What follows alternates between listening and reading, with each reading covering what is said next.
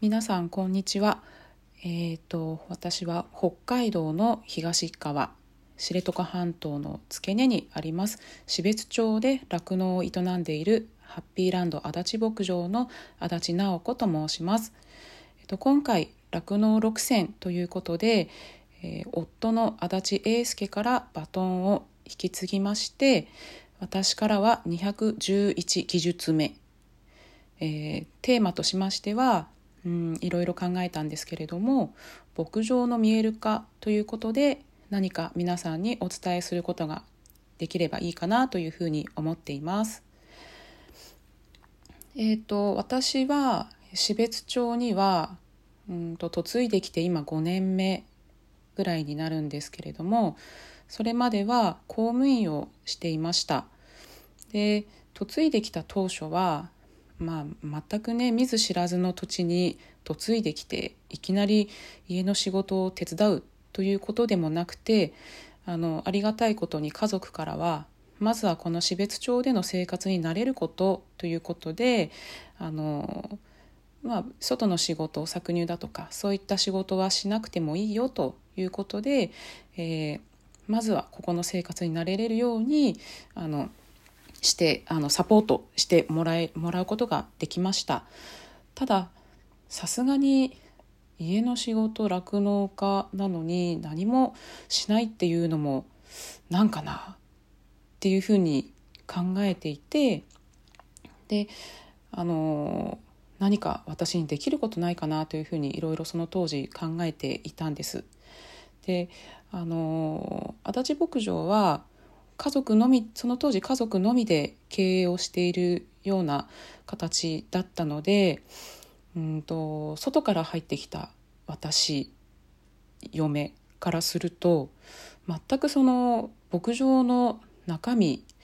例えば牛舎に行けばいっぱい牛はいるけどこの牛はどういう牛なのか今何産目なのかとか生年月日いついつなんだろう今何歳なんだろう？え分娩っていつしたのかな？とかそういったことが全くデータがなかったんですね。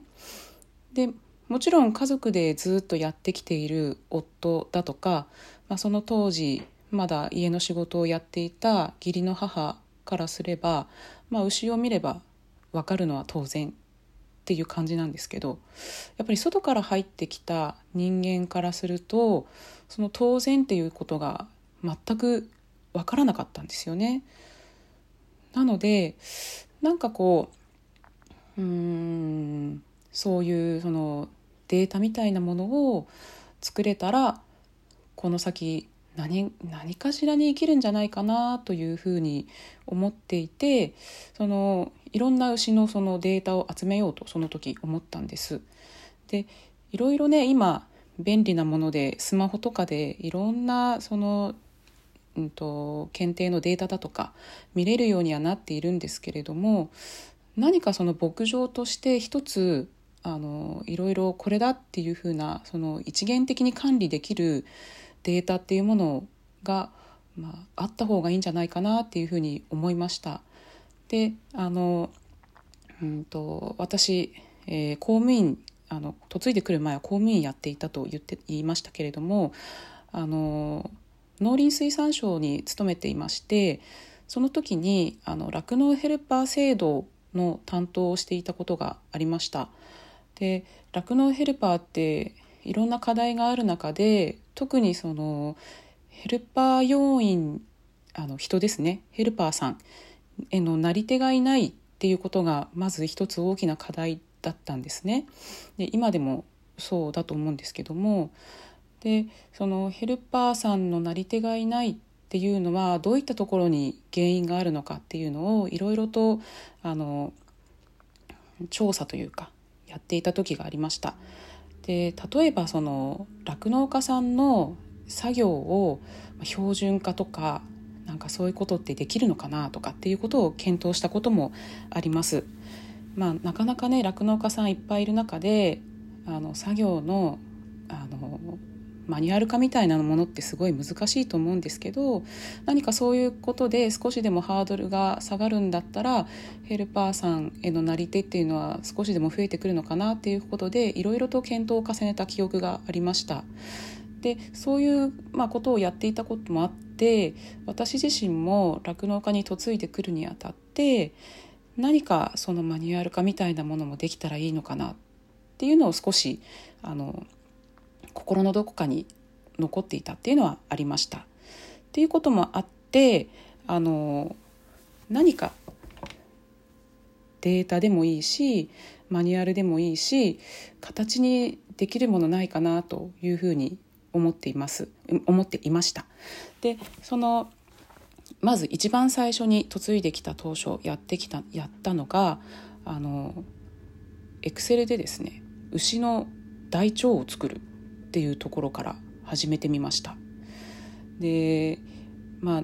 いろんなところにね血統登録証明書だとかあれがまあ転がっていたっていうのもあってそれをいろいろかき集めてですねその当時ポチポチとパソコンでその牛の名前だとか生年月日だとかあとは父牛は何か母牛は何かとかっていうのをねいろいろ入力したりだとかあとは、まあ、その牛が牛舎のどこにいるっていうその形容場所っていうのも同じあの一覧表の中で整理してみたりだとかあとは分娩予定表とかそういうのも入れてあったらすごく分かりやすいよなと思ってそういうのをいろいろかき集めてやっていたんですよね。でその最初の頃は実際そのデータ作ったところで何につながるのかなっていうのがあまりよく分かってなかったんですけれどもいや今思うとですねそれがあるからこそ今私たち夫と私の中での作業分担っていうのがすごく明確になったなっていうふうに思います。実際今私自身はあの体を使う外の仕事っていうのは基本的にはやっていないです。あの体を使う仕事以外の、えー、事務的な作業だとか対外的な作業だと仕事だとかそういったところを担当するしているんですけれども、まあ、夫が外であのいろいろ牛のあれこれを見ている一方で私はあのパソコンとかデータとかいろんな書類と向き合いながらあの夫から指示があったことを進めてみたりだとかこの牛分娩したから報告しといてだとか、まあ、そういったところの作業をするにあたってやはりその牛の大腸っていう一覧表があったからこそ間違いなくダブルチェックのような形でいろいろと作業を進められているなっていうふうなことがあります。なのでまあ皆さんが皆さんこれを作る必要はないかもしれないんですけれども私たちの今のその経営スタイル仕事のスタイルから見るとこれこのエクセルファイルが一つあったからこそそれぞれの作業分担の中で責任を持って作業を進められているっていうふうなメリットがあるかなというふうに思っています。それからもう一つは、うんと何かね牧場の見える化って言ったら私やっぱり作業のあれこれをマニュアルみたいなものを作ってやってみたいなっていうふうに思っていました。でたまたま今年に入ってからいろいろなご縁がありまして今ですね私たちの牧場では農場ハサップのシステム構築ということで取り組みを進めています。で農場ハサップは、まあ、その牧場内の作業をあのマニュアル化、まあ、文書化してですね。でどこにその危害があるかとかっていうところの、うんと、検証分析とその対策どうしていくかっていうところで考えていくものですけれどももともとのマニュアル化したかったどんな作業があるのか私にも全て見えてるわけではなかったのでそれを見渡す意味でもそういうことをしたかったということではあのたまたまご縁があって農場ハサップの取り組みができているっていうのはすごくありがたいなっていうふうに思っています。でまだあの認証取得までは至っていないんですけれどもあの夫婦とですね夜な夜なこの作業は何だとかあの作業は何だとかいうふうにああだこうだ言いながらそれでもなんとか文書に落とし込めているっていうのはなかなか充実したことをやっているなというふうに思っています。ただね、なかなか 作業を全部書き出すっていうのは夫の頭の中にある全てのことをあの文書に落とすっていうことなので夫の脳みそを全部吐き出してもらわないといけないのがなかなか時間的にも大変だったんですよね。特に一番そうやってる時期とか夏の間はやっぱり外に行ってる時間ってすごく長かったのでここやってほしいのにっていうところでちょっとねぶつかることも多々ありましたけれどでもやっぱりそうやってやったことで